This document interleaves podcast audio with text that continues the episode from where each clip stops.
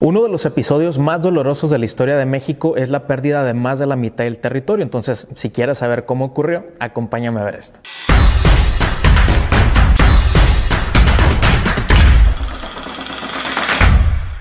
En 1846, debido a todos los problemas internos que teníamos entre liberales y conservadores y la disputa del poder eh, para controlar las decisiones que ocurrían en nuestro país, los Estados Unidos vieron una muy buena oportunidad para podernos invadir. Eh, los Estados Unidos fueron grandes aliados de los mexicanos durante principalmente la mitad de la independencia y hasta su consumación, pero el siglo XIX fue el escenario ideal para que ellos se apropiaran de la mitad del territorio. Recordemos que Texas ya se había separado, había un interés muy discreto de los Estados Unidos por anexar ciertos territorios. Los Estados Unidos en ese momento tenían algo que se conoce como la carrera hacia el oeste. ¿Eso qué significa? Los Estados Unidos tenían únicamente la costa este, donde antiguamente habían estado las 13 colonias, y ellos querían extenderse hasta el oeste es decir, controlar desde el Océano Atlántico hasta el Océano Pacífico. Y esto va a ocurrir a partir de 1848. Resulta que en 1846 los estadounidenses eh, invaden nuestro país eh, por dos frentes, por el norte y por eh, el Golfo de México. Los mexicanos no estábamos también preparados en ese momento, teníamos problemas de organización, políticos, el presidente de la República era Antonio López de Santa Ana, a veces era federalista liberal, a veces era conservador centralista y entonces pues esto no permitía como que en México hubiera una unidad muy muy formal. La intervención de los Estados Unidos en nuestro país tuvo como grandes episodios. Hay varios momentos que van a destacar en toda esta intervención, principalmente cuando van llegando a la Ciudad de México. La estrategia era ocupar la Ciudad de México porque en esa ciudad están asentados hasta la actualidad los poderes federales, el Poder Ejecutivo, legislativo y judicial. Es decir, si llegaban a la Ciudad de México podían controlar prácticamente todo el país. La Ciudad de México estaba blindada por lo que en la antigüedad se conocía como garitas.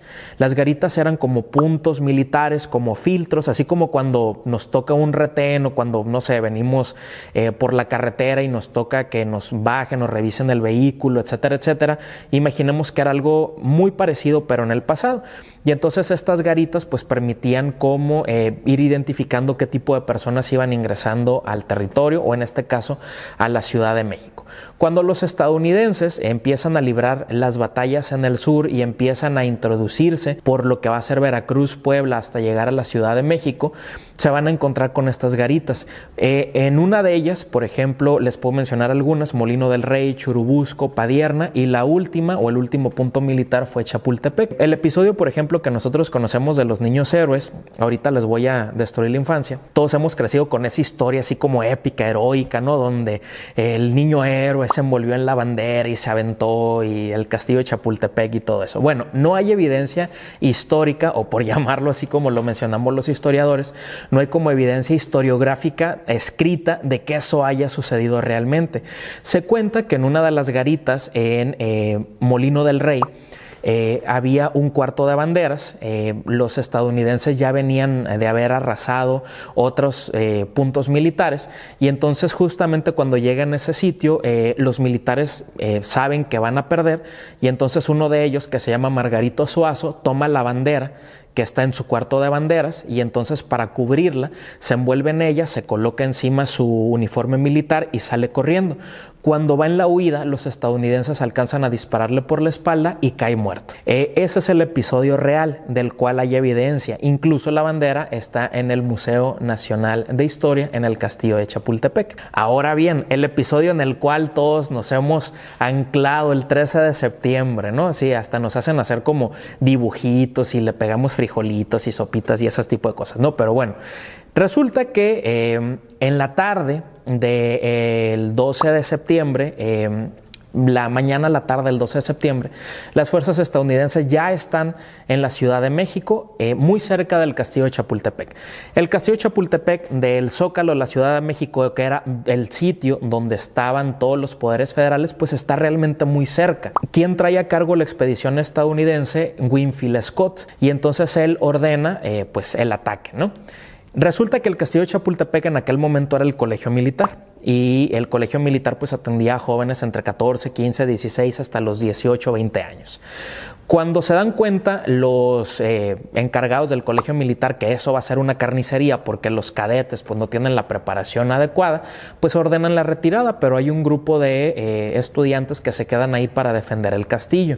Eh, todo el ataque tiene lugar el parte del 12 de septiembre durante el 13 y ya en la tarde del 13 de septiembre cuando ya no se escucharon cañones ni balas, se dice que Winfield Scott empieza a caminar por todo lo que es el, el bosque de Chapultepec hasta llegar al castillo, que es una subida, y entonces él se empieza a dar cuenta que eh, son puros estudiantes menores de edad. Y entonces a él se le atribuye la frase hemos matado a niños héroes.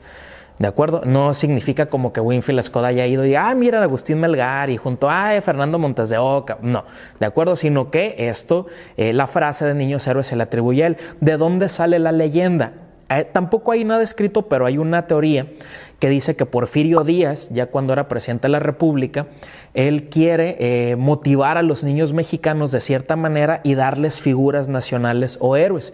Y entonces es Porfirio Díaz, se cree, de acuerdo a esta hipótesis, el que va a fabricar el mito de los niños héroes de aquel 13 de septiembre de 1847. Cuando cae el castillo de Chapultepec, inmediatamente al día siguiente, los estadounidenses llegan a lo que es Palacio Nacional. Incluso hay varias pinturas, bueno, no es como que en exceso, ¿no? Pero sí hay varias pinturas, pinturas y testimonios donde el ejército estadounidense llega a lo que era el Palacio Nacional e iza la bandera estadounidense. Y entonces es como un gran drama en toda la sociedad mexicana porque pues nunca antes había ocurrido esa situación. Entonces, eh, ya en el México independiente. Los estadounidenses eh, permanecieron en nuestro país durante varios meses.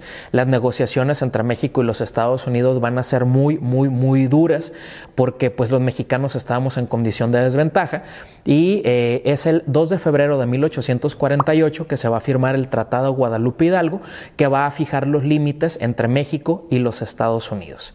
Dentro de las negociaciones, y esto es como paréntesis académico, eh, los estadounidenses siempre quisieron quedarse y apoderarse de la península de Baja California, porque ellos decían que las Californias, como se conocía en la antigüedad, eh, eran un solo territorio, eran un solo terreno, y la península de Baja California era un apéndice natural de la California que posteriormente se va a convertir en estadounidense.